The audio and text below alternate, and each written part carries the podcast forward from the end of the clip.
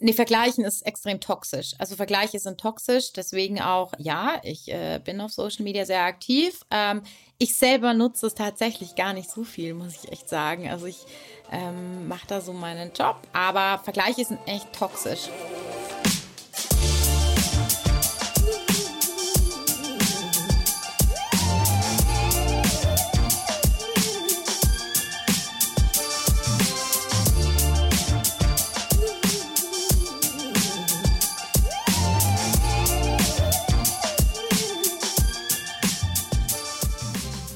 Hey Achilles Running Community und willkommen zu einer neuen Podcast-Folge. Ich spreche heute mit Kaya Schöpf. Sie ist ein richtiges Multitalent. Autoathletin im Freestyle-Ski, Mental Coach, Sportpsychologin, Speaker und Sportmodel. Und in der heutigen Folge möchten wir uns vor allem mit dem Thema Mental Coaching und Psychologie auseinandersetzen. Zuallererst werden wir jedoch über Kaya und ihre Person sprechen. Wie sah das aus mit dem Skifahren? Wie verlief ihre Karriere? Und wie hat sie es geschafft, das Psychologiestudium mit dem Leistungssport zu verbinden? Anschließend sprechen wir über Motivation, Zielsetzung, Rückschläge und vieles mehr. Und da das alles Themen sind, die uns einen Schritt weiterbringen können, auch im Umgang miteinander, solltet ihr die Folge unbedingt bis zum Ende anhören. Ich wünsche euch viel Spaß dabei.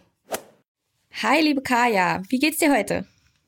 Hallo Imke, Servus aus Garmisch. Ähm, mir geht's sehr gut. Ich äh, war heute Morgen schon zwei Stunden arbeiten. Jetzt haben wir unseren Call und dann ähm, werde ich noch ein bisschen Homeoffice machen, bevor ich dann irgendwo hier in Garmisch auf einen Berg springen werde. Das heißt, du bist also zu Hause. Ich habe ja schon mitbekommen, dass du viel und spontan unterwegs bist, aber heute erwische ich dich also zu Hause. Ja, das, wir, hatten, wir hatten ein paar organisatorische Probleme, ich weiß schon. Dann äh, Mikrofon wieder vergessen und wieder unterwegs gewesen, spontan, genau. Ähm, aber ich bin jetzt tatsächlich zu Hause ähm, in Garmisch und das bis nächste Woche, bis es für mich nach Norwegen geht. Und wie ist es schneetechnisch da? Sieht es noch gut aus? Ah, nee, also wir hatten ja generell einen eher sehr schlechten, bescheidenen Winter, mhm. ähm, weshalb ich jetzt auch nochmal flüchten muss, um irgendwo mein, meinen Winterbedarf aufzuholen. Ähm, also aktuell schaue ich raus und es ist südseitig eigentlich alles total abbar. Also ja, gar kein Schnee mehr, warm. Man kann auf den Pisten hier noch irgendwo hochgehen, aber jetzt, ich glaube, vor ein paar Tagen war noch mal ein Schneefall. Aber die Sonneneinstrahlung ist inzwischen so stark, dass das jetzt alles ratzfatz wegschmilzt. Und der Frühling kommt. Ja, ist ja auch schön. Das heißt, du flüchtest noch mal in den Winter nach Norwegen, um noch mal die Skier auszupacken? Genau, ich flüchte, also flüchten. Ich, ähm, es ist erst eine Woche Urlaub eben ähm, in Norwegen in den Lüngenalpen zum Skitouren gehen privat und dann habe ich tatsächlich noch eine Produktion eben mit ähm, Adidas, wo wir ähm, nochmal Skitouren gehen und ein bisschen filmen und fotografieren, worauf ich mich auch total freue. Ähm, war schon mal da oben im Winter, aber auch im Sommer und das ist eigentlich einer meiner absoluten ähm, Favoritenorte. Ja, Skifahren ist ja dann also schon das Stichwort. Du bist ja, wie wir bereits äh, erwähnt haben, Outdoor-Athletin, Mental Coach, Sp Sportpsychologin, Speaker und Sportmodel. Das war jetzt hier schon ein ordentlicher Zungenbrecher. Wir wollen aber gleich mal mit deiner sportlichen Karriere anfangen und einfach mal ein bisschen über dich sprechen. Ähm, ich habe gelesen, du machst, machst seit deinem oder bist seit deinem dritten Lebensjahr auf den Skiern unterwegs. Ist das richtig? Ja, ich meine, äh, Kind der Berge. Ich bin ähm, hier in der Nähe von Garmisch-Partenkirchen, einem kleinen Ort, aufgewachsen, in Ohlstadt eben. Und ähm, ich glaube, da das ist automatisch fast, dass man da natürlich sehr, sehr früh zum Skifahren anfängt. Ich muss zugeben, ich habe nicht die klassische Skikarriere hinter mir. Ähm, ich bin nie in irgendeinem Gau gefahren, also in, in so Fördergruppen, sondern wirklich eher so in so einem privaten Skiclub, so ein paar Rennen, aber eher zum Spaß, äh, Schulrennen und habe dann aber ziemlich bald meine Leidenschaft für das Ski Freestyle ähm, gefunden, beziehungsweise bald wäre wär gelogen. Ich ähm, bin in der Pubertät natürlich äh, auf Snowboard umgeschwungen, weil es einfach ah, cooler ja. war. Ja, natürlich. Snowboarden war viel cooler zu dem damaligen Zeitpunkt. Ähm, das heißt, ich war dann drei Jahre auf dem Snowboard unterwegs, bevor ich dann doch zurück bin zu meinen Pommes, wie ähm, die Snowboarder oft gehässig sagen, so ihr Pommesfahrer. Mm, und habe dann wirklich meine ja, Liebe oder meine Freude am Ski Freestyle ähm, gefunden. Genau. Und das habe ich dann so mit 16, 17 ähm, eben angefangen. Damals natürlich noch während der Schule.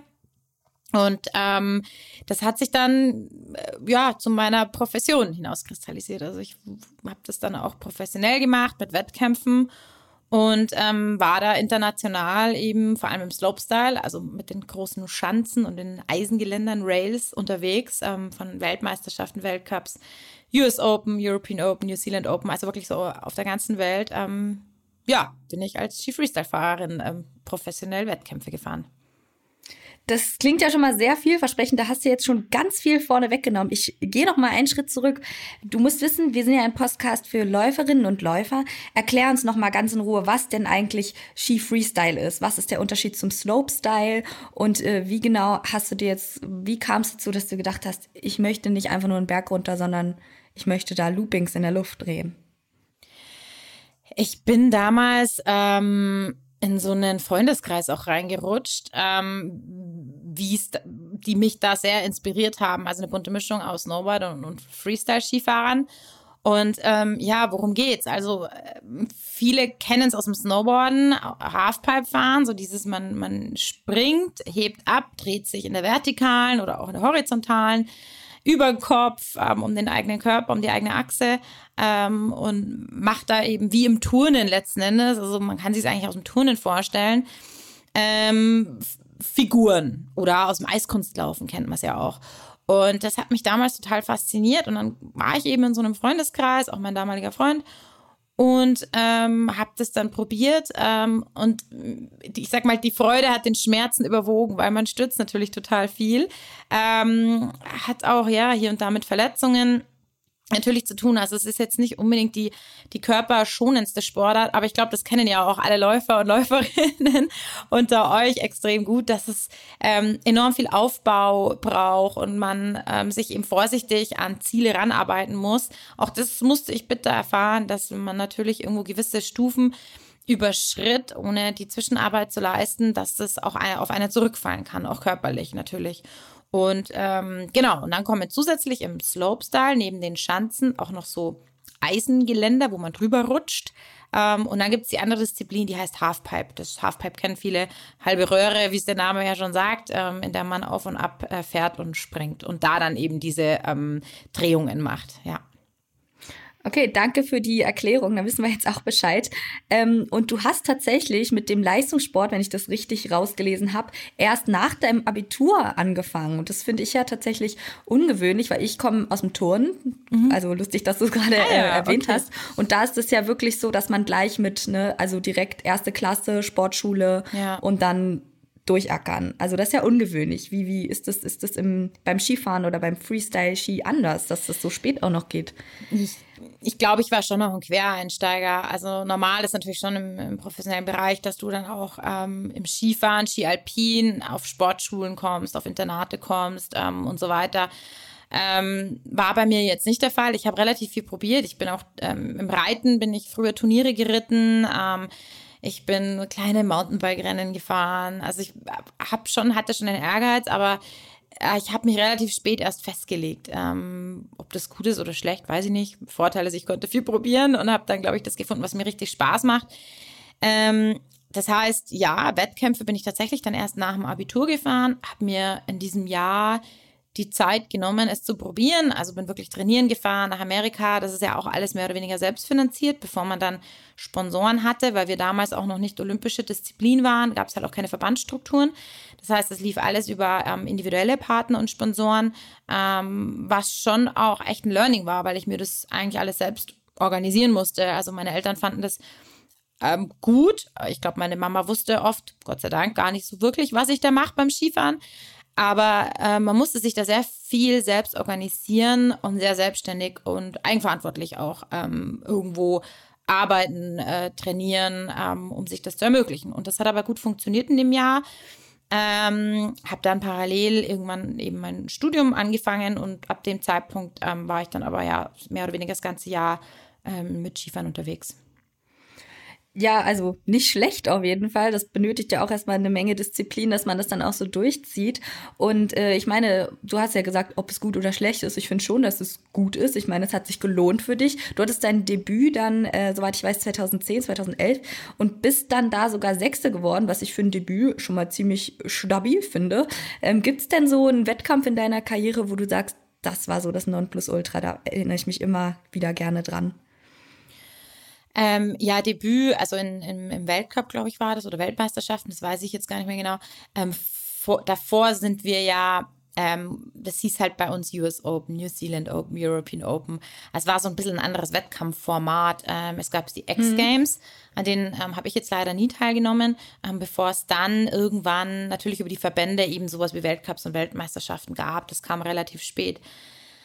Aber ich glaube, ähm, ich war mal sehr gerne in Largs bei den European Open, ähm, habe es da tatsächlich nie aufs Podium geschafft. War dann der vierte Platz, das ist immer ein bisschen undankbar. Aber ärgerlich, ja. Ja, ärgerlich, aber es waren trotzdem immer ähm, irgendwie total schöne Events, weil es in Europa war, international die Szene, aber es kam jeder, also es war extrem groß. Ich mochte die Schweiz, ich mochte Largs als Location sehr gern. Und ähm, das war für mich eigentlich immer ähm, wirklich schön, die, die European Open sozusagen. Klar, ähm, was jetzt so große Events anging, waren natürlich auch die New Zealand Open, die dann im August waren, total cool. Oder in Japan die Nippon Open. Also ähm, alle großen Events, die auch international in anderen Kulturen waren, fand ich immer ähm, total spannend. Auch wenn ich, ähm, ja, um ehrlich zu sein, nie äh, immer auf dem Podium stand. Ich glaube, ich war immer im besseren vorderen Mittelfeld. Ähm, aber das waren für mich ähm, einfach alles irgendwie unheimlich coole Erfahrungen, auch mit dem, klar, Gereise, verschiedene Menschen kennenlernen ähm, und da sehr von Anfang an dabei zu sein. Also das, da ging ja auch gerade diese Sportart auch erst sehr los. Ist ja eine sehr, sehr junge Sportart. Ja, das stimmt. Also hast du schon für dich, auch wenn es oft ärgerlich wurde, viel mitgenommen und den Spruch dabei sein ist alles quasi gelebt. Ja, dabei sein ist alles ist, also da, da bin ich ganz ehrlich, dazu war ich zu ehrgeizig. Ähm, aber im Nachhinein habe ich dann schon versucht, die positiven Sachen irgendwo rauszuziehen und ich möchte ähm, keinen einzigen Event missen, auch wenn die oft nicht schön waren, weil Wetter schwierig, weil Bedingungen schwierig, weil ich war oft extrem nervös vor Wettkämpfen. Ähm, das Gute ist beim Skifahren, also wirklich, da gab es auch Tränen vor dem Start. Das Gute ist dann mit der Skibrille sieht man das nicht so, da kon konnte man das noch kaschieren. ähm, aber ähm, ja, für mich waren das alles Erfahrungen, also auch wirklich so dieses durch selbst organisieren und dadurch auch natürlich auch immer die Verantwortung für alles zu tragen ähm, ob das Ergebnis gut war oder nicht gut war. Ich war halt immer selbst dafür verantwortlich. Es gab keinen Trainer zu dem damaligen Zeitpunkt. Also man musste doch selber sich da irgendwie ähm, Strategien, Taktiken zurechtlegen. Man musste überlegen, was trainiert man noch ähm, unabhängig vom Schnee. Und ähm, insofern glaube ich, war das für mich eine extrem lehrreiche Zeit für alles, was dann auch danach kam. Du hattest keinen Trainer damals, du hast dir das alles selber beigebracht, mehr oder weniger. Ja, wir hatten keine Trainer. Also das kam ja dann erst mit den Olympischen Spielen 2014, dass es ein Team gab und Trainer gab. Wir sind zusammengefahren. Also es gab halt, waren halt so, so zwei, drei Mädels hier, die Lena Stoffel und die Eva Patscheider, eine Österreicherin und die Lena ist auch Deutsche. Wir waren so ein Dreiergespann, haben uns sehr viel geholfen, äh, gegenseitig gefilmt, das analysiert, angeguckt, mit den Jungs natürlich viel gefahren, die einem auch sehr viel helfen konnten. Aber wir hatten keinen Trainer, nee. Also das war so, entweder du stehst halt auf und gehst auf den Berg und trainierst oder du lässt es halt bleiben. Und entweder du setzt dir selber Ziele oder du lässt es dir bleiben. Und das war schon, schon hart. Also das, aber auch wirklich sehr lehrreich. Ich meine, das ist, weil ansonsten kann man die Verantwortung ja auch mal ganz gut externalisieren und somit wusste ich halt, ähm, entweder ich mache dies und jenes und erreiche dann auch dies und jenes oder ich lasse es halt bleiben. Aber der Fehler oder das Ergebnis war ja immer von mir, von, abhängig von mir. Ich meine, man muss ja auch äh, irgendwo anfangen. Du hast gerade gesagt, 2014 wurde die Sportart erst äh, olympisch. Das heißt, es muss ja einer den, den Grundstein dafür legen, dass äh, diese Sportart auch mehr Aufmerksamkeit bekommt. Und so kann sich ja dann tatsächlich auch erst so ein Team entwickeln. Ne? Also hast du da den Grundstein genau. mitgelegt? Ja, vielleicht ein Stück weit hier bei uns. Ähm, ich glaube, einen riesen Grundstein haben tatsächlich die Snowboarder, also die Snowboard-Szene gelegt. Die gab es ja schon sehr, sehr früh. Ähm, boah, die gab es Olympischen Spiele schon ja in den 90ern, glaube ich. Also die Snowboarder waren sehr, sehr früh dran. Auch ja hier in Deutschland mit der Nicola Toast, Goldmedaillengewinnerin Nagano, ähm, Xaver Hoffmann, Jan Michaelis. Also das war ja ein, ein Riesenteam, auch damals Ratiofarm-Team. Ähm, und ich glaube, die haben definitiv den Grundstein gelegt für diese Freestyle-Sportarten, Slopestyle und Halfpipe. Und da konnten dann wir Skifahrer sehr von profitieren. Aber bis bei uns dann es soweit war, dass es auch ähm, finanzielle Mittel gab, ähm, das hat natürlich gedauert. Und dazu muss man eigentlich immer eine olympische Disziplin werden, weil vorher ist das eigentlich nicht möglich. Ja, aber umso schöner, dass es auf jeden Fall geklappt hat. Und du hast ja mittlerweile deine Wettkampfkarriere beendet Ähm, deine Skileidenschaft ist natürlich, man hört es schon raus, immer noch absolut am Start. Und du machst jetzt auch, äh, habe ich gesehen, so kleine Filmprojekte. Und ähm, genau, wie kam es denn dazu? Ich habe da auch gesehen, es gab da so einen nur von Frauen gedrehten Skifilm, so ein Projekt Shades of Winter. Ähm, mhm. Genau, und wie, wie kamst du dazu, jetzt so quasi deine Skileidenschaft auf die Leinwand zu bringen? Und was hat es mit diesem Shades of Winter auf sich? Ja, in erster Linie, also es war, es lief alles ziemlich parallel. Man hatte im Skifahren immer die Möglichkeit, neben den Wettkämpfen ähm, für Marketingmaßnahmen Foto- und Filmmaterial zu produzieren. Ja, ich meine, Marketing lebt irgendwo von Emotionen. Das heißt, es war immer wichtig, Film- und Fotomaterial zu produzieren. Und ähm, so, das hat mir immer schon Freude gemacht, weil man natürlich noch irgendwo freier ist und kreativer sein kann und reisen kann. Also auch das wirklich an coole Orte reisen, um vielleicht einen Film zu produzieren. Und das habe ich dann parallel schon angefangen und das war dann so, dass ich dadurch natürlich irgendwo noch eine Reichweite erzielen konnte. Ähm, damals war jetzt Instagram oder so, ja, das gab es ja teilweise noch gar nicht. Ähm, war wirklich so Printmedien, TV und dann auch eben Festivals. Und das hat es mir ermöglicht, ähm, die Sportart weiterzumachen, weil Firmen gemerkt haben, okay, ähm, sie fährt keine Wettkämpfe mehr und Wettkampffahrer sind eigentlich immer nur in der Öffentlichkeit, wenn sie auf dem Podium stehen. Ähm, alles dahinter geht ja oft unter. Das ist ja immer so, vierter Platz, pff, erinnert sich niemand dran. Ist ja schon beim zweiten und dritten Platz schwierig. Ähm, und dann habe ich gemerkt, okay, dass ich irgendwie ganz gut organisieren kann, ganz gut im Networking bin, dass ich gute Ideen habe. Und ähm, Shades of Winter war nicht meine Idee, das war die Idee von der Sandra Lahnsteiner, die mich da ins Boot geholt hat. Und ähm, das war so die, wirklich die erste, ich würde fast sagen, ich glaube sogar weltweit größte äh, Skifilm, reine Frauenproduktion. Okay, bis auf die Kameramänner, die waren, also Kameramänner, wie es der Name schon sagt. Ähm, und so ging das dann los. Da war ich dann bei zwei Produktionen dabei und habe dann aber parallel einfach meine eigenen Trips gemacht. Ob das dann ein Skitrip, äh, Skifahren im, im Himalaya war, in Kaschmir oder Lüngenalpen auf dem Boot oder Georgien oder Osttürkei auf dem Arad ähm, oder le wie letztes Jahr ähm, einfach die Seven Summits of Bavaria. Wir haben morgen tatsächlich Premiere in München ähm, von meinem letzt produzierten ähm, Skifilm, worauf ich mich auch eben total freue, der dann auch eben äh, dieses Jahr auf dem Alpen Filmfestival läuft. Also wo ich sage, was für mich irgendwie super schön ist und auch irgendwo so voll der, voll der Traum, dass ja, man eben dann nicht nur in der digitalen Welt zu sehen ist, sondern wirklich auch nochmal mit einer Tüte Popcorn im Kino sitzen kann und sich den Film anschauen kann. Ähm, oder waren es dreimal im Fernsehen damit oder auch mal wieder ein Magazin in der Hand halten kann und durchblättern. Und ähm, das macht mir total Freude und so habe ich weiterhin meine Partner und kann eben weiterhin ähm, in dem Bereich aktiv sein. Nicht mehr mit Wettkämpfen, aber mit einer kreativeren Form von natürlich aber auch Werbung und Marketing, ja. Ja, das klingt doch auf jeden Fall sehr vielversprechend, auch total schön. Ich bin ja auch so ein bisschen so, ähm, auch wenn ich ein bisschen jünger bin und eigentlich so Generation Instagram, ich liebe das tatsächlich auch noch mal so durch so Magazine zu blättern und irgendwie auch was, was Festes in der Hand zu haben, wo man dann irgendwie sagen kann, hier, so und so und sich das ausleihen kann. Ich könnte auch niemals irgendwie so ein E-Book lesen, so ein E-Book. Ich würde irgendwie so ja, ja. immer das ich Richtige. möchte Ohren reinknicken. Genau, genau. Ja, ja, genau. Ja, auf jeden Fall richtig cool. Und ähm, sag mal, machst du dann auch noch äh, so richtig Slopestyle oder ist das dann eher das abgeschwächtere Abfahrtsschienen? Also bist du noch am, am bist du noch am Saltos Figuren machen naja, oder nee. eher? Also ich, ich gehe vor allem Skitouren und Freeriden. Ähm, ich habe dieses Jahr, wenn man dann mal an so einem Funpark vorbeifährt, denkt man sich, oh, da kitzelt es dann schon, denkt man sich, oh, ja. ob das mein Körper noch mitmacht. Nee, ich habe überlegt, jetzt wenn es Richtung Frühjahr auch nochmal weich wird, ob ich aber einfach nur zum Spaß einfach mal einen Tag in den Park gehe. So ein paar Sachen, die kann ich noch, die werde ich auch wahrscheinlich nie verlernen. Das ist wie Radfahren, wenn man so lange was gemacht hat. Du kennst sie aus dem Turnen. Da gibt es bestimmt ja. ein paar ähm, Figuren, die, die wirst du, was du rückwärts halt, den wirst du nie verlernen, dein Leben lang nicht, weil der sitzt, ja. das ist aus dem F1 und ähm, das ist so eine feste, fixe Bewegung und das finde ich irgendwie voll schön. Ähm, aber jetzt, wenn es dann komplizierter wird oder komplexer wird oder zu große Schanzen, da bin ich dann auch ähm, raus. Da muss man dranbleiben. Ansonsten ist eben die Verletzungsgefahr auch zu hoch. Ja, das ist ja, das ist wahrscheinlich auch noch ein Thema, wo wir später dann nochmal zu kommen. Ähm, kommen wir mal zu deinem, ich würde sagen, nächsten Standbein, nachdem du deine Karriere beendet hast, beziehungsweise schon währenddessen, und das fand ich interessant, hast du angefangen, Psychologie zu studieren in Innsbruck von 2005 bis 2010 und das war ja noch während deiner Leistungssportkarriere quasi.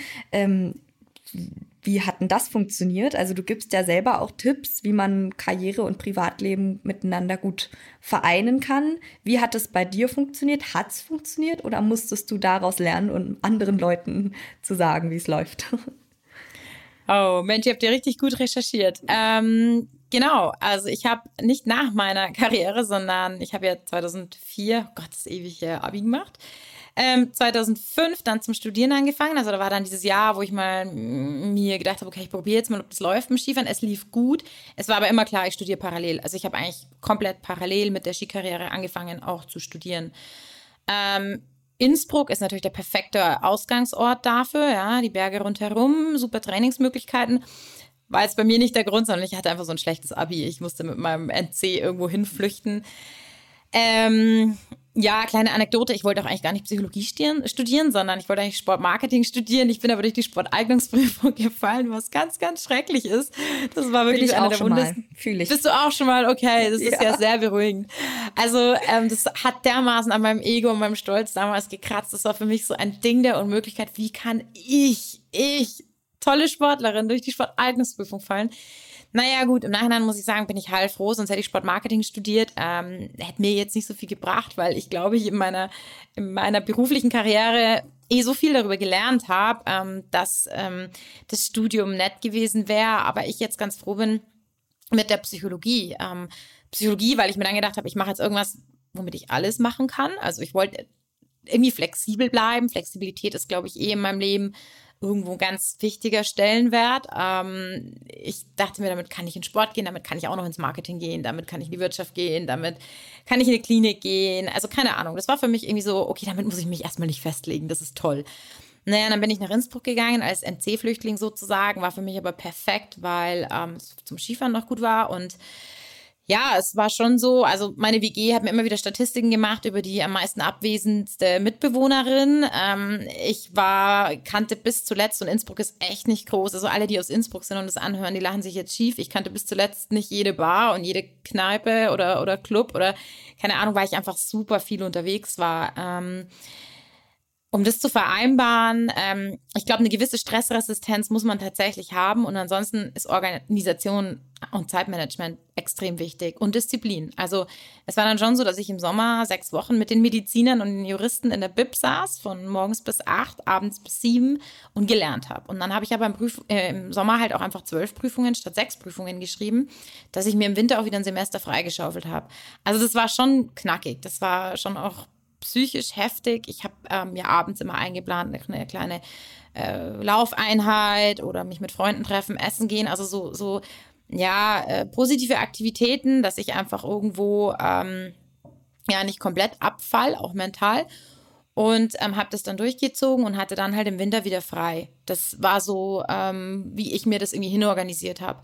Ich habe auch mir zugestanden, mal durchzufallen oder auch mal eine Prüfung zu schieben. Oder ich habe auch immer gesagt, mein Gott, wenn du länger brauchst, ist es nicht so schlimm. Ja, am Ende vom Leben, was ist ein Jahr mehr oder weniger im Studium, völlig egal. Also das waren so die Zugeständnisse, die ich mir gemacht habe, die mir ein bisschen Druck genommen haben. Das Ende vom Lied war, ich habe das Studium in zehn Semestern Regelstudienzeit mit einem Einser Abschluss 1,3 absolviert. Also bin ich auch stolz, weil mein Abi war ja wirklich schlecht. Ähm, da kannst du auch stolz sein. Ja, da war ich auch tatsächlich ein bisschen. Ich wusste gar nicht, dass ich so gute Noten schreiben kann. Ist, aber ich, ich war in der Schule auch einfach faul. Das kommt, kommt noch äh, hinzu. Und ich glaube, das sind so vielleicht so ein bisschen, um das nochmal irgendwie zu, ähm, zusammenzufassen, ähm, ja, Organisation, Zeitmanagement, Disziplin, aber auch die Selbstfürsorge einfach nicht vergessen, also auf sich zu achten und, ähm, und sich Fehler zugestehen oder dass man auch einfach mal was nicht schafft, dass das auch okay ist. Und ich glaube, das war so ein bisschen so mein Rezept, das unter einen Hut zu bekommen. Und ähm, ja, es war ja mit dem Studium dann auch nicht zu Ende. Ich habe dann das Studium fertig gemacht, habe dann im Abschluss, im Anschluss meine Zertifizierung zur Sportpsychologin gemacht, ein Jahr lang daran im Anschluss dann noch ein Master angefangen, also Psychologie war auf Diplom, Master angefangen in Wirtschaftspsychologie, ähm, was für mich auch sehr, sehr spannend war, weil es einfach so ein bisschen in den HR-Bereich reinging, ähm, beziehungsweise auch Führungskräfte-Coaching war dann noch meine Masterarbeit, wo ich aber dann auch wieder die Sportkomponente reingebracht habe. Also so ein bisschen was äh, kann man aus dem Leistungssport ähm, lernen, an Führungskräfte, aber auch umgekehrt, was man aus der Wirtschaft im, im Leistungssport implementieren könnte. Und ähm, ja, nichtsdestotrotz stecke ich jetzt in den letzten Zügen ähm, meiner hoffentlich aller, allerletzten Ausbildung, ähm, die ich ja auch noch begonnen habe, meine Ausbildung zur Verhaltenspsychotherapeutin, die jetzt fünf Jahre lang ging, auch wieder berufsbegleitend, ähm, neben den anderen ähm, Berufen, die du ja zu Anfang erwähnt hast, wo ich mir kurz gedacht habe, oh Gott, ich bin wie so ein Wolperdinger. Ich weiß nicht, wer von euch einen Wolperdinger kennt. Das ist so ein bayerischer Ausdruck für so ein Tier aus, keine Ahnung, hat Rehhörner auf, ein Eichhörnchen Kopf, einen Fuchsschwanz, Hasenfüße und ähm, also es ist so ein, ein buntes Konglomerat an, an allem in Bayern sagt man ähm, Eus und nix Gescheites. genau. Aber das ist ja, also ich würde das tatsächlich ja gar nicht an, gar nicht so schlecht hinstellen. Also du hast dir ja sehr, sehr viele Möglichkeiten freigeschaufelt und um halt irgendwie immer das zu machen, worauf du Lust hast. Und ich finde das total wichtig. Und auch bei dem, was du gerade so erwähnt hast mit äh, deiner, deinem jetzigen Lebensweg, da hört man schon so ein bisschen das. Jetzt als Außenstehende das äh, Psychologiestudium durch, so wie du so Dinge angehst und so. Und du bist ja auch äh, Mental Coach und äh, du gibst ja quasi auch deinen, deinen gecoachten Personen immer mit auf den Weg, dass äh, quasi man sich auf das eigene Leben konzentrieren soll und man selbst nur die eigenen Ziele quasi ähm, schafft und das auch nicht immer gleich schaffen muss, sondern dass man es aber in einem gewissen Zeitraum auch schaffen kann. Und jetzt stellt sich die Frage, wie waren das so bei dir? Bist du immer so ein positiv äh, gestimmter Mensch? Also es klang auch gerade so, als hättest du da echt, das war, war alles so toll und so. Und wie hattest du auch schon so deine richtigen negativen Phasen während des während deines Studiums oder während deiner sportlichen Karriere und wie hast du da den Kopf wieder frei bekommen? Ja, absolut. Äh, gut, dass du das ansprichst. Ähm, das ist ja auch so ein bisschen so dieses Schein und Sein. Ähm, was natürlich auch viel in den sozialen Medien ähm, breitgetreten wird, dass man alles sehr positiv darstellt. Ähm, auch wer mir folgt, weiß, dass ich wenig von mir privat preisgebe. Es hat auch den guten, Gro ich habe mich einfach irgendwann mal dazu entschieden, dass es einfach ähm, wenig polarisierend ist und einfach sich um Outdoor-Aktivitäten dort handelt. Ähm, aber klar, also ich glaube, jeder von uns trägt sein, sein Päckchen, trägt seinen Rucksack und ähm, es ist, in der Psychologie spricht man da von dem Vulnerabilitätsstressmodell. Desto höher meine verwundbar ist gerade und dann desto mehr Stress dazu kommt, dann kann es irgendwann zum Clash kommen. Das heißt, ähm, Situationen, wo ich vielleicht gerade private Probleme hatte, ähm, wo dann ähm, irgendwie ich vielleicht auch körperlich mich nicht so wohl gefühlt habe, ähm, dann ähm, kam irgendwie kamen Prüfungen hinzu, vielleicht nicht so erfolgreich im Sport, vielleicht wurde mein Vertrag nicht verlängert. Ähm, also wenn dann einfach viel zusammenkommt, ähm, kenne ich durchaus die Momente, wo man dann wirklich in der Früh irgendwie gar nicht aufstehen will und ähm, ja, einem auch wirklich man sehr nah am Wasser gebaut ist, sehr dünnhäutig ist, leicht reizbar ist, schlecht schläft ähm, bei mir ist es dann die Appetitlosigkeit, die dazukommt. Ähm, also da, da reagiert ja auch jeder Mensch anders mit, mit anderen Symptomen, aber es sind alles Symptome, die ähm, einfach von, äh, von einer Überforderung irgendwo zeigen. Und ich glaube, es ist ganz wichtig, diese Symptome oder, oder auch, sagen wir mal, Signale des Körpers, Signale vom Kopf wahrzunehmen, weil es einfach Warnsignale sind. Und dann muss ich darauf reagieren, weil das sind alles Signale, die mir sagen, okay, da besteht gerade irgendein Bedürfnis, ein Bedürfnis vielleicht nach mehr Ruhepausen, ein Bedürfnis nach vielleicht irgendwie wieder mehr Struktur, vielleicht ein Bedürfnis nach weniger ist mehr ähm, und ein Bedürfnis nach auch wieder positiven Aktivitäten, ähm, wie mal wieder Freunde treffen, Sport machen, genießen ist auch so ein wichtiges Thema. Und ähm, ich glaube, dass das was ist, was ähm, ich ganz gut beherrsche. Aber ich weiß auch bei mir, dass das immer oder dass das ein, ein schmaler Grad ist, weil ich auch sehr belastbar bin. Und wenn du sehr belastbar bist, dann merkst du das oft sehr, sehr spät, weil man denkt sich natürlich, ach komm, jetzt stell dich nicht so an. So die, die innere Stimme, die kennt ja jeder, komm, das geht schon und andere meistern es ja auch. Und jetzt, äh, ja, zieh dich nicht so und reiß dich mal zusammen. Also so, da kommt dann so, vielleicht hat es der eine oder andere schon mal von den Zuhörern gehört, der innere Kritiker, der dann mit dem erhobenen Zeigefinger schimpft und gerade auch, wenn man sehr hohe Leistungsansprüche hat und Perfektionismus, ähm, sich sehr verantwortlich fühlt, dann äh, wird einem das oft zum Verhängnis. Und da ist es eben total wichtig, darauf zu achten, okay, welche Signale schickt mir mein Körper, was passiert da gerade und wie kann ich gegensteuern. Also wie kann ich praktisch diese Symptome wieder reduzieren? Und da ist es einfach wichtig, diese Selbstfürsorge irgendwo, die bei jedem auch was anderes ist. Ja, bei mir sind es natürlich die Berge, das ist der absolute Kraftort und äh, Freunde, Familie. Ähm, bei anderen ist es aber vielleicht auch einfach mal wieder ein, ein Städtetrip irgendwo hin, ein Urlaub, ein gutes Buch lesen ähm, und so weiter. Und ich glaube, ähm, da ist es ganz wichtig, aber einfach zu lernen, also achtsam mit sich selbst zu sein und auf diese Signale zu hören. Aber meinst du, dass das mal so kritisch äh, dahingestellt, kritische These, dass das beim Leistungssport auch möglich ist? Weil ich finde es tatsächlich ein bisschen schwierig, wenn ähm, der Druck da ist, wieder fit sein zu müssen für den nächsten Wettkampf. Wie gesagt, ich kann jetzt nur bei mir äh, oder mhm. aus dem Bekanntenkreis von, von den Turnern sprechen, wo ja natürlich auch immer ein sehr hoher Leistungsdruck herrscht. Ja, ja. Da ist ja nicht so viel mit jetzt mal Füße hoch und mal entspannen. Also ja. die in der Sportschule hatten die statt sechs Wochen Sommerferien, glaube ich, zwei Wochen Sommerferien, wo Absolut. mal kein Training war. Genau. Also das ist ja dann schon schwierig, ne? Es ist unheimlich schwierig, es ist ein schmaler Grad und ähm, ich finde, es werden teilweise auch Grenzen überschritten, ja. Also ähm, wenn es dann weitergeht mit, ähm, mit äh, ja, Schlaf. Schlafmitteln, mit Schmerzmitteln und so weiter. Also das ist ja jetzt auch kein Geheimnis, dass damit dann gearbeitet wird. Ich finde es nicht sehr nachhaltig und ich glaube, dass das aber auch einfach eine Systemfrage ist und da vielleicht auch die Systeme sensibilisiert werden müssen. Also vielleicht die Arbeit mit mehr ja, Sportpsychologen oder auch Psychotherapeuten, wenn es in depressive Symptomatiken auch schon gehen, um frühzeitig ähm, zu erkennen, wenn das in eine, in eine falsche Richtung läuft. Und die Frage ist halt auch immer, was ist nachhaltiger? Also jemanden zu verheizen und dann ist er in einem halben Jahr raus, ähm, bringt halt niemandem was. Und ich glaube, da muss einfach jeder, ob das jetzt Sponsoren sind, ob das die Trainer sind, ob das die Ärzte sind, alle in diesem System ähm, müssen einfach sensibel sein. Klar, es geht um Leistungssport, ähm, da fließt Geld, man erwartet Ergebnisse, aber wir sind halt trotzdem auch noch Menschen und keine Maschinen. Und da ist es auch ganz wichtig, einfach den Athleten selbst, so auch schon im Jugendbereich, zu bestärken, auch seine Bedürfnisse zu artikulieren und sich auch trauen zu sagen, ich packe das jetzt nicht mehr.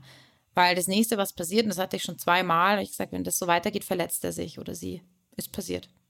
Also, das ist, glaube ich, auch einfach eine Systemfrage, egal in, in welchem Team man ist, in welcher Sportart und so weiter. Ähm, ist es ganz schwierig, das nur auf den Sportler alleine abzuwälzen ähm, der trägt genügend Druck und da muss man den, glaube ich, auch manchmal ein bisschen schützen vor. Auf der anderen Seite, klar, es ist ein Leistungssport. Also es geht um Leistungsoptimierung und da müssen halt einfach alle Säulen irgendwie passen. Und das ist, äh, ist einmal ja Fitness, Kraft, Taktik, Technik, je nachdem welche Sportart, aber halt auch der Kopf. Und da gehört es auch dazu, den Sportler in seiner Persönlichkeit einfach auch zu stärken. Absolut. Also stimme ich dir auch zu. Ich denke, dass immer, es ist ja eigentlich bei jedem Thema so, der Mittelweg ist irgendwie immer das Richtige. Ja, ja. Und du hast es auch gerade schon angesprochen, dass, da wollte ich ja eh gerade mal drauf äh, zu sprechen kommen, dass du ja auch Sportpsychologin bist und ähm, auch im Nachwuchszentrum schon gearbeitet hast. Und was gibst du denn da den? Nachwuchszentrum. Ja. Ach so, ich habe ein Nahrungszentrum. Nein, Nahrungszentrum. Nachwuchs. Dachte mir, das ist ja cool. Was ist denn ein Nahrungszentrum? Das klingt interessant. Das könnte man vielleicht ja. auch mal mit aufnehmen. Nein, Nachwuchsleistungszentrum. Ja, Nahrungszentrum. ja, genau, Nachwuchsleistungszentrum, ja. Genau. Was hast du da getan, beziehungsweise den, den Kiddies oder den jungen SportlerInnen mit so auf den Weg gegeben? Genau, das war eben bei der TSG Hoffenheim, das Nachwuchsleistungszentrum, wo ich eben zuständig war für die ähm, U16 und dann die U17 und U19 Bundesliga. Und ähm, boah, da ging es um alle möglichen Themen. Also ähm, wir haben am Anfang des Jahres tatsächlich, habe ich mit den Jungs in dem Fall gesammelt, weil ich es auch immer ganz wichtig finde, den Athleten, also um den geht es ja in dem Fall, aber auch die Trainer mit ins Boot zu holen. Also was sind eure Anliegen? Ähm, weil wenn ich jemanden mit ins Boot hole, dann habe ich auch viel mehr Commitment. Das ist auch wieder klar, wenn da eine gewisse Mitbestimmung ähm, da ist. Und ja, das waren Themen wie Umgang mit Druck, ähm, Umgang mit Stress. Ich meine, die gehen nebenher in die Schule, äh, dann Nachhilfe, dann Training, dann die Elite-Schüler noch Vormittagstraining, dann teilweise Pendelstrecken. Also auch das es ging tatsächlich auch um Aktivierung von positiven Aktivitäten, weil ähm, man hat ja auch noch, also Fußball ist ein Hobby, aber es ist in dem Alter schon einfach echt ein Beruf. Das ist krass. Ähm, Umgang nach Verletzungen, ähm, es ging um Körpersprache, das ist so eins meiner, meiner absoluten Lieblingsthemen, so die Wirkung nach innen, aber auch nach außen. Ähm, es ging um, um Emotionsregulation, das heißt zum Beispiel, wenn ich ein Spieler bin, der sich sehr schnell reizen lässt, wie ich das irgendwie lerne zu steuern, aber auch Kognitionen zu steuern, also meine Gedanken zu steuern und, und, und. Also da ging es wirklich um, um Wahrnehmung, Wahrnehmungsschnelligkeit, wir haben auf dem Platz Sachen gemacht und dasselbe ähm, mit den Trainern. Was ist denen wichtig? Kommunikation ist auch mal so ein wichtiges Thema. Ähm, Empfänger und, Sen äh, und Sender. Ähm, klar, der Ton spielt die Musik. Wie spreche ich was an? Wie kann ich auch äh, Kritik ansprechen? Ähm, also das, das, das hört nicht auf. Das sind unfassbar viele Themen und die wurden eben in Workshops gemeinsam mit der Mannschaft, aber dann auch in Einzelgesprächen mit den ähm, einzelnen Spielern ähm, besprochen. Und ich glaube, dass nicht alle, ist natürlich auch immer individuell, aber generell glaube ich schon, dass da sehr profitiert wurde. Also auch schon in jungen Jahren war zumindest das Feedback, was ich bekommen habe. Auch von den Jungs. Ich bin auch immer noch mit einigen, ähm, ja, einige auch, die es geschafft haben und Profis sind, im Kontakt, was total schön ist. Ähm, und das auch zu beobachten und, ähm, und was ganz wichtig auch in dem Alter ist, auch um die Persönlichkeits, über die Persönlichkeitsentwicklung ähm, da zu arbeiten.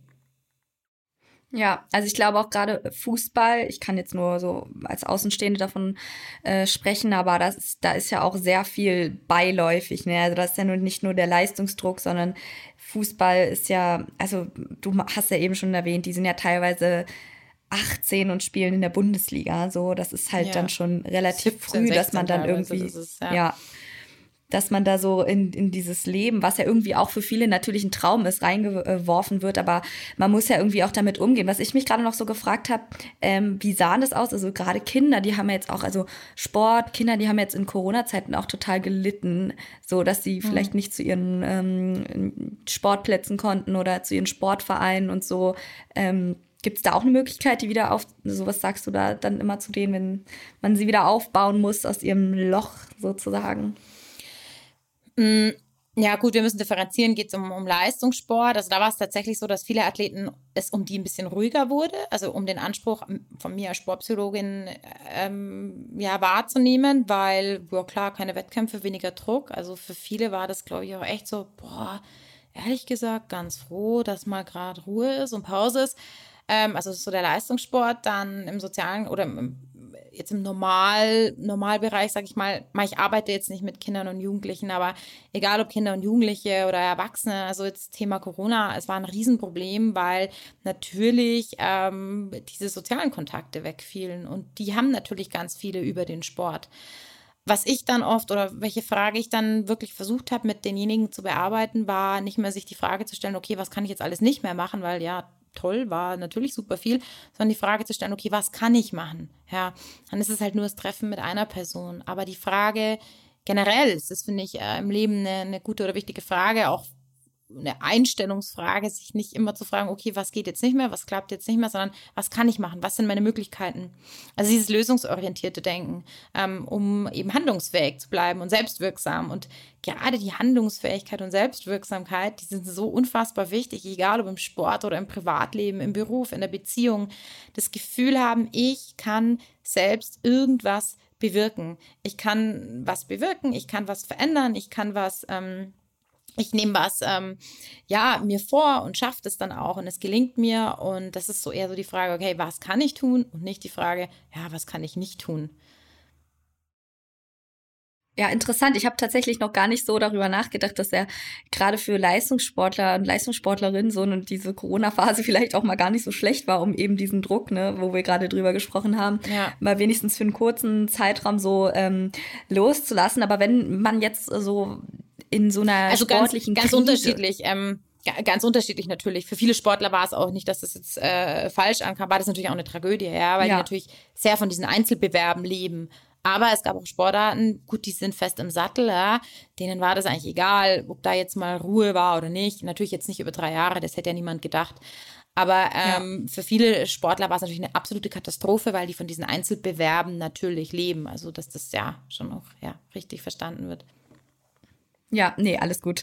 Ähm, ich wollte nochmal auf den Punkt so Krise ähm, zu sprechen kommen. Ja. Wie auch immer man diese jetzt äh, definieren äh, möchte. Was, was gibst du denn so für Tipps, aus so einer Krise wieder rauszukommen? Sagen wir mal, äh, auf der einen Seite entweder so dieser, dieser Motivationsverlust auf der einen Seite oder halt auch diese harten Rückschläge. Zum Beispiel, du hast vorhin davon gesprochen, dass du halt immer nur Vierte wurdest und in Anführungsstrichen und äh, da quasi bestimmt für viele auch eine Art Frust entsteht, wenn man halt nie das so schafft? Was, was ist so die, der, was schafft, meinst du da ist so der Weg, wieder sich zurückzukämpfen und weiterzumachen? Ja, ich glaube, wichtig ist es, sich ähm, realistische Ziele zu setzen.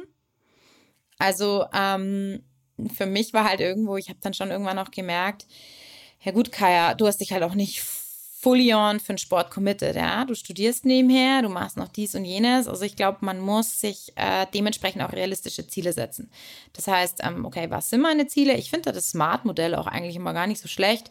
Das kennen ja vielleicht viele von euch. Ähm, also spezifische Ziele, die sollten äh, messbar sein, also M für messbar. Ähm, sie sollten äh, erreichbar sein, äh, attainable. Ähm, sie sollten realistisch sein. Also für mich war es halt nie realistisch, eine Weltmeisterschaft zu gewinnen. Dazu war ich einfach so schlecht. Punkt. Ähm, und T ist dieses äh, timable. Also in welchem Zeitraum ist irgendwas realistisch? Ich glaube, ich, ich nutze da echt ganz oft Beispiele aus dem Laufen, weil das ähm, super schön dort funktioniert. Ähm, man kann mit Zeiten spielen, man kann mit Strecken spielen, man kann mit Puls spielen, keine Ahnung. Aber man kann enorm schön ähm, individuell für sich einfach festlegen, ähm, ja, fange ich gerade an zum Laufen?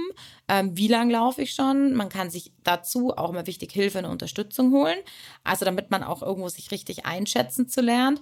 Aber ähm, ja, um auch zu verhindern, sich nicht zu überschätzen, das finde ich ganz gefährlich, ähm, weil dann kommen auch oft Verletzungen oder typisch, ja, Läuferknie ähm, oder sich zu unterschätzen. Das ist nämlich auch was, was ich immer wieder erlebe, dass sich ganz viele Menschen chronisch ja. unterschätzen. Das ist absurd. Also das ist wirklich, die sich nichts zutrauen. Und auch da ist es total wichtig, dass jemand sagt, ja, Moment mal, probier das doch mal aus. Fünf Kilometer sind gar nichts. Wir fangen jetzt an ähm, mit drei, mit fünf. Also so, ich glaube, so dieses Ziele setzen ist ganz wichtig, um die Motivation aufrechtzuerhalten und dabei halt auf so ein paar äh, Sachen achten, wie zum Beispiel, dass es realistisch ist, ähm, damit ich nicht zu schnell wieder frustriert werde. Und dann, es gibt viele, viele Tricks oder, oder, oder, oder, oder ja, Tipps aus dem Werkzeugkoffer. So das Thema, wo, wo lege ich den Fokus? Wenn ich immer den Fokus aufs Negative lege, ja, ist das Glas halb voll oder halb leer, ähm, es, es gibt immer ein Besser. Es gibt immer ein Besser, ein Schneller, ein Weiter. Aber was, was ist vielleicht auch gerade ganz gut gewesen? Und ganz ehrlich, ich fand meinen vierten Platz im Nachhinein eigentlich auch echt ganz gut und es war relativ knapp.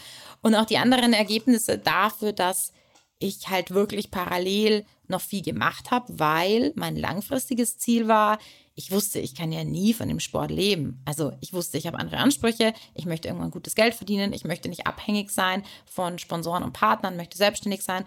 Und dann musste ich mich entscheiden. Und das war aber mein langfristiges Ziel. Und deswegen hat mich das auch relativ glücklich gemacht. Und ich konnte dann auch mit Abstrichen ähm, in anderen Bereichen ganz gut leben. Und das ist vielleicht auch so ein bisschen so, dass man lernt, also ein Haus steht ja auch nur auf vier Säulen. Und wenn ich mein Leben nur ausrichte auf eine Säule, was im Leistungssport leider auch häufig passiert, und die einen Knacks kriegt, dann habe ich echt ein Problem, weil dann habe ich auch ein riesen Identifikationsproblem. Wenn ich mich nur über eine Sache identifiziere, dann habe ich einen riesen Druck, das aufrechtzuerhalten und das macht mich so abhängig davon. Wenn ich aber weiß, hey, mein Haus hat vier Säulen, vielleicht sogar fünf oder sechs, dann kann schon mal eine Säule einen Knacks haben. Aber es gibt ja noch Privatleben, es gibt Berufsleben, es gibt meine Partnerschaft, es gibt die Familie, es gibt meine, meine Hobbys, meinen Sport ähm, und so weiter. Und ich glaube, ähm, das ist auch was, was, was ganz wichtig ist, dass man guckt als Mensch, okay, welche Bereiche pflege ich, also welche Säulen pflege ich für mein Leben und ähm, was einem dann auch in Krisen hilft, weil man natürlich nicht gleich so lost ist. Ja, absolut. Oh, das waren auch echt richtig schöne Worte. Da will ich gar nicht weiter viel zu sagen, weil das war eigentlich echt gut auf den Punkt gebracht. Ich meine, wir bei Achilles, wir sind natürlich jetzt auch nicht für nicht nur für ProfiläuferInnen gedacht, aber die Leute, die uns zuhören, sollen ja auch irgendwie verstehen, dass es ja auch darum geht, dass man auf sich selbst eben stolz ist. Und wir, also wir preisen ja auch immer an, dass man nicht immer ständig seine Pace beim Laufen vergleichen muss und nicht immer nur ähm, sagen, oh, du bist, du bist jetzt die zehn Kilometer in unter einer Stunde gelaufen, wow, so und sich immer dieses Vergleichen. Nein, wenn man eben, also das daher kommt vielleicht auch dieses chronische Unterschätzen, weil man eben immer sieht, wie wie, wie toll alle anderen sind. Und ich habe das bei mir tatsächlich das erste Mal, äh, also bei mir erlebt, dass ich, als ich das erste Mal zehn Kilometer gelaufen bin und gesagt habe, das schaffe ich nicht. Ich, ich, muss, also ich musste es in Anführungsstrichen machen, aber ich dachte, das schaffe ich nie. Und letztendlich habe ich es sogar in unter einer Stunde geschafft, äh, wo ich dann auch dachte, voll gut eigentlich. Ähm, man vergleichen ist ja eh immer nicht so, nicht so, dass das Nonplusultra, um irgendwie glücklich zu werden, habe ich das Gefühl, oder? Nee, Vergleichen ist extrem toxisch. Also Vergleiche sind toxisch, deswegen auch, ja, ich äh, bin auf Social Media sehr aktiv. Ähm, ich selber nutze es tatsächlich gar nicht so viel, muss ich echt sagen. Also ich ähm, mache da so meinen Job und ähm, aber Vergleiche sind echt toxisch. Und ähm, zum Beispiel meine Patienten rate ich oft, hey, führt mal ein Stimmungstagebuch und schreibt mal auf, ähm, achtet mal darauf, ob zum Beispiel die Stimmung ähm, ja kausal abhängig sich auch verändert von meiner Zeit am Handy oder so. Ähm, also Vergleiche sind wirklich sehr, sehr toxisch, weil sie sind ja, die sind, gehen ja ins Unendliche. Also ich finde ja immer was, was besser, schöner, toller, reicher, gesünder, leckerer, keine Ahnung was ist. Es gibt ja, es das ja. geht ja bis ins Unendliche. Und deswegen finde ich Vergleiche ganz, ganz toxisch. Und was ich auch immer wieder erlebe, ist, wir selbst sind mit uns so unheimlich kritisch. Also ich mache da ganz gerne mal diese Übung, hey, was würdest du jetzt eigentlich gerade einer guten Freundin oder einem guten Freund raten? Und es ist so spannend, was für tolle Ratschläge und Tipps wir für unsere beste Freundin, unseren besten Freund haben und uns selbst sind wir so hart. Und vielleicht ja. hilft es manchmal, rauszuswitchen, ähm, eine Perspektive zu wechseln und sich überlegen, okay, ich überlege mir jetzt gerade mal, was ich in so einer Situation, in, in, einer schwierigen Situation, in der ich mich befinde, einem guten Freund oder einer guten Freundin raten würde und sich selbst das zu raten. Ähm, das sind oft viel, viel, viel gutmütigere und bessere und geduldigere und achtsamere, ähm, wohlwollendere Ratschläge, als wir sie uns oft selbst geben. Das heißt, wirklich mal probieren in Situationen, die schwierig sind. Hey, was würde ich jetzt gerade ja, jemand anderem raten und sich das dann selbst raten? Da kommt oft das, was äh, Wohlwollenderes raus, wie wenn wir ähm, uns selbst Ratschläge geben.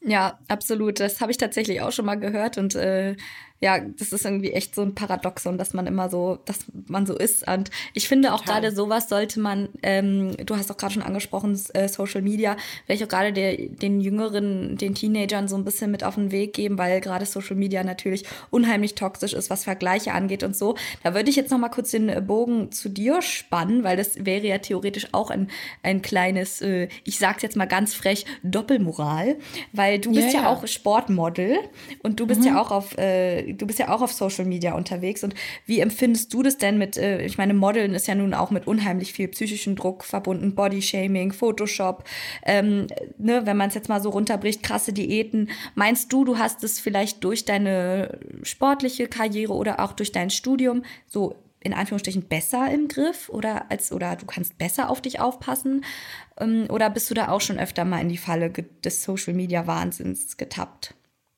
Ich glaube, ich würde lügen, wenn ich jetzt sagen würde, ich würde mich da nie vergleichen. Also natürlich sieht man irgendwas und denkt sich, hm, ja, oh, hat die tolle lange Beine. Ja, die habe ich halt nicht, die hatte ich einfach auch noch nie. es ist auch wahrscheinlich meinen Sportarten geschuldet, dass ich halt eher die muskulöseren Beine habe. Ähm, also ja, klar. Ähm, aber ich glaube, ich habe gelernt, mich mehr abzugrenzen. Ähm, und zu akzeptieren einfach, ähm, gut, ähm, ja, habe halt nicht die langen Beine, dafür habe ich halt das und das. Und ähm, unterm Strich ist was, was ich, glaube ich, auch gelernt habe, vielleicht auch von einem, von einem Schicksalsschlag. Das Wichtigste ist einfach, dass man gesund ist.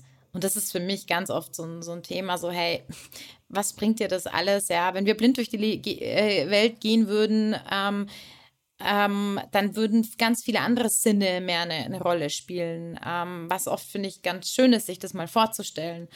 Und ähm, ja, es ist eine Doppelmoral wo ich auch immer wieder überlege und, und mir denke, okay, ähm, mir wünschen würde, dass man auch mehr Verantwortung zeigt, also auch große Accounts in Bezug auf manche äh, Themen, ähm, dass ich vielleicht nicht fünfmal am Sport zeigen muss, weil ähm, ja, jemand, der jetzt irgendwie gerade nur vom Influenzen lebt, ähm, okay, der kann das ja machen, aber jemand, der halt einfach einen 8-Stunden-Job hat oder eine 40- bis 60-Stunden-Woche, weil er Arzt oder Ärztin ist oder Schichten schieben muss, keine Ahnung was, ist es nicht möglich. Und ich glaube, dass da vielleicht schön wäre, wenn jeder sich ein bisschen an die eigene Nase fasst und ähm, ja, da ein bisschen achtsamer auch mit umgeht, mit dem, was man zeigt und was man nicht zeigt. Fängt an mit dem Geotagging, was ich äh, schon seit Jahren einfach nicht mehr mache, ähm, bis hin zu Sachen, die einfach total unrealistisch sind und auch irgendwo in einer Bubble stattfinden. Ähm, ja das glaube ich wäre irgendwie wäre wichtig und schön, ähm, um da ähm, ja vielleicht auch ähm, ja kein zu sehr zu falsches Bild zu vermitteln und ähm, ja, mit dem Modeln und so, ich meine, ich, keine Ahnung, ich bin Sportmodel, ja, das ist bei mir jetzt dann mit Diäten, das wird ziemlich blöd, weil dann bin ich zu dünn und dann passen mir die Sachen nicht mehr. Also insofern ähm, habe ich es da, glaube ich, jetzt nicht so schwer. Ähm, aber natürlich, klar, ich muss natürlich irgendwo sportlich bleiben. Aber es ist auch nicht mein einziges Standbein. Insofern, ich bin nicht abhängig davon. Also entweder es kommen Anfragen rein und das ist cool und dann freue ich mich, oder es kommen halt keine rein, dann tut es ja. mir halt auch nicht weh. Das ist, glaube ich, auch so ein Unterschied, warum ich da keinen so großen Druck habe, ja. Ja, und ich glaube, man vergisst auch immer, du hast es eben schon angesprochen, dass eben die, die Influencer und Influencerinnen auf Instagram oder eben Models, dass das eben ihr Beruf ist. Die leben davon und die machen ja. das von morgens bis abends. Und die, die genau. Sport ist quasi zum, zum ins Fitnessstudio gehen oder laufen zu gehen oder auf ihre Ernährung zu achten, diese zu fotografieren und ins Internet zu stellen, ist halt genau. deren Job, genau Absolut. wie ein, ein, ein Mechatroniker in der Werkstatt eben dort Absolut. seinen Job hat. Und ich glaube, das genau. wird oft, äh, man vergleicht sich mit etwas, was nicht, was nicht mit dem eigenen Leben kompatibel ist. Und ich glaube, ja, das vergessen genau. auch die viele Kinder und Jugendliche so gerade ähm, äh, auf, auf Instagram total. Und ich fand es äh, sehr interessant gerade, weil du hast schon den nächsten Punkt so ein bisschen weggenommen. Ich wollte nämlich äh, oh darüber sprechen, was du dir, nein, ist total gut, was du dir nämlich von, vom, von der Gesellschaft so für die, für die Zukunft wünscht. Und das, das hast du ja jetzt so ein bisschen auch gesagt. Also dieses, ne, ein bisschen ähm, über den Tellerrand hinausblicken, ein bisschen ehrlicher sein, zumindest in dieser Social-Media-Welt, was, was das angeht. Ja, ehrlicher sein oder zumindest nicht ähm, Dinge, also Dinge zeigen, die einfach überzogen nicht der Realität entsprechen. Aber die Frage ist ja auch mal, was ist ja. denn Realität, ja? Also ich glaube nur, dass es einfach gut wäre, wenn wir ein bisschen achtsamer umgehen miteinander und man sich vielleicht immer mal wieder auch versucht, in andere hineinzuversetzen. Also man nicht so sehr in seiner eigenen Bubble lebt, sondern auch mal ein bisschen reflektiert, okay, was löse ich jetzt gerade in anderen aus? Und es ist halt einfach so, dass es ein Medium ist, das eine unheimlich schnelle, unheimlich große Reichweite hat. Und ich muss mir darüber bewusst sein, dass ich mit allem, was ich sende, an den Empfänger auch irgendwas auslöse. Und ähm, ich glaube, das wäre vielleicht schön, wenn, wenn da man hier und da mal überlegt, ob man das jetzt wirklich posten muss oder ob man das jetzt wirklich ähm, ja. ja. darstellen muss. Ich glaube, das wäre schon, wenn man einfach ein bisschen sensibler und feinfühliger ähm, miteinander umgeht. Aber auf der anderen Seite, auch in den Endverbraucher, will man es sehen oder nicht, ja, ich entscheide ja auch noch, was ich irgendwo an mich ranlasse und was nicht und was mir gut tut und was mir nicht gut tut. Und ähm, ob ich dann vielleicht immer mal wieder durchgehe und mir überlege, ja, vielleicht follow ich hier einfach nicht mehr, weil irgendwie tut es mir halt nicht gut. Kann ich ja auch für mich entscheiden. Oder ich mache meine, meinen Sperr. Dingsbums-Modus rein, da, äh, dass ich halt irgendwie nur noch zehn Minuten online bin. Also ich kann ja auch immer noch entscheiden, ähm, was ich konsumiere. Und ich glaube, das ist auch gut da oder wichtig, auch für sich selbst Verantwortung zu übernehmen, zu merken, hey, das tut mir einfach nicht gut. Ähm, ich habe zum Beispiel wirklich echt noch viele Freunde und Freundinnen, die haben überhaupt kein Instagram. Das ist total cool, denen kann ich mal voll viel erzählen. ich habe auch, meine beste Freundin hat auch kein Instagram. Ja? Das ist aber richtig super, cool. Das ist, und ich, ich cool. feiere ja. auch jeden, der das, der das so durchzieht. Ja, ja. Und ja. das ist auch so, wie ich sage, ja, man kann ja auch selber entscheiden. Also, äh, tut mir das gut oder nicht? Konsumiere ich das oder nicht? Und was konsumiere ich? Ähm, Mache ich auch regelmäßig, dass ich einfach merke, so, oh Gott. Also jedes Mal, wenn ich da ein Bild sehe, dann merke ich schon so, oh Gott, okay, dann folge ich halt nicht mehr, weil es ist halt nicht mein Ding so. Ja. Und ich glaube, das ist einfach wichtig, dass man da ein bisschen auch auf sich hört und sagt, okay, was tut mir gut, was nicht. Weil ja, ein Magazin ist ein anderer, ein anderer Aufwand, das aufzuplättern, aber da konsumiere ich sehr bewusst. Mit viel mehr ja. Achtsamkeit und Wahrnehmung. Aber, und das darf ich halt nicht vergessen, dieses Durchzappen bleibt halt unbewusst auch im Hirn irgendwo hängen und ich verarbeite es weiter. Und deswegen muss man da auch lernen, sich einfach selbst ein bisschen davor zu schützen und zu sagen, ähm, wo man einfach spürt, auch da schickt einem der Körper Signale, okay, das ist jetzt einfach ein Inhalt, der ich merke immer, wenn der irgendwie aufploppt, merke ich so, hm. und dann Lied lieber. Ja, absolut. Ja, dann lass uns mal zu allerletzt nochmal den Bogen spannen. Wir haben mit deiner Karriere angefangen und möchten natürlich auch so um dich gehen, mit dir hier aufhören. Was hast du denn noch für persönliche Ziele? Du hast es vorhin schon angesprochen, du hast noch ein, noch eine Weiterbildung gemacht als für eine als Gesprächstherapeutin, richtig? Was steht ja, denn noch so nee, an? Genau, Verhaltenspsychotherapeutin. Ah ja, dann war es so. Fünf, fünf Jahre berufsbegleitend. Da habe ich jetzt im August dann meine Approbationsprüfung. Also bin dann staatlich geprüft auch Kassenzulassung, werde dann äh, auch in halt Praxis bei meiner Mama eben mit reingehen. Ansonsten möchte ich weiterhin oder wieder vermehrt, auch wenn ich mehr Zeit habe, Sportpsychologin arbeiten. Ähm, überlege da auch wieder ein bisschen mehr zu machen, auch tatsächlich online zum Thema Mehrwert, weil während Corona hatte ich eben mit so Mindset-Talks mal angefangen mit den vielen Sportlern, die ich kenne und das war eigentlich total cool und spannend und ähm, das sind so Sachen, auf die ich eigentlich wieder total Lust habe. Ähm, ansonsten, solange wie geht's, wirklich noch in der Sportbranche zu bleiben, da coole Projekte umzusetzen, auf die ich Lust habe, wo meine Partner happy sind. Ähm, und ansonsten ähm, gesund bleiben und ähm, ja. ja. auf mich achten, auf meine Mitmenschen achten und ähm, irgendwie dankbar sein dafür. Und ich glaube, das sollten wir gerade alle jeden Tag wo wir hier wohnen, wo wir hier leben, wie es uns hier geht. Das ist ja. was, was ich glaube ich ganz wichtig Absolut. ist und da auch die, die Demut irgendwo ein bisschen behalten. Absolut. Ja, das waren auf jeden Fall richtig schöne abschließende Worte. Da möchte ich gar nichts weiter hinzufügen. Ich hoffe, das sehen und haben unsere ZuhörerInnen auch so empfunden. Falls euch der Podcast gefallen hat, dann lasst gerne einen Daumen hoch da. Ihr findet uns auch auf Instagram. Da haben wir auch immer wieder tolle Sachen für euch. Da könnt ihr gerne mal vorbeischauen. Und ansonsten möchte ich mich bei dir bedanken, Kaya. Es hat total Spaß gemacht. Ich glaube, ich habe für mich persönlich auch echt was mitnehmen können, was ich total cool fand. Und ich hoffe, dass das ähm, bei unseren Zuhörern und Zuhörerinnen auch so ist. Und äh, verabschiede mich und sage vielen lieben Dank. Vielen Dank dir, Imke. Hat mich sehr gefreut, dass ich da sein durfte.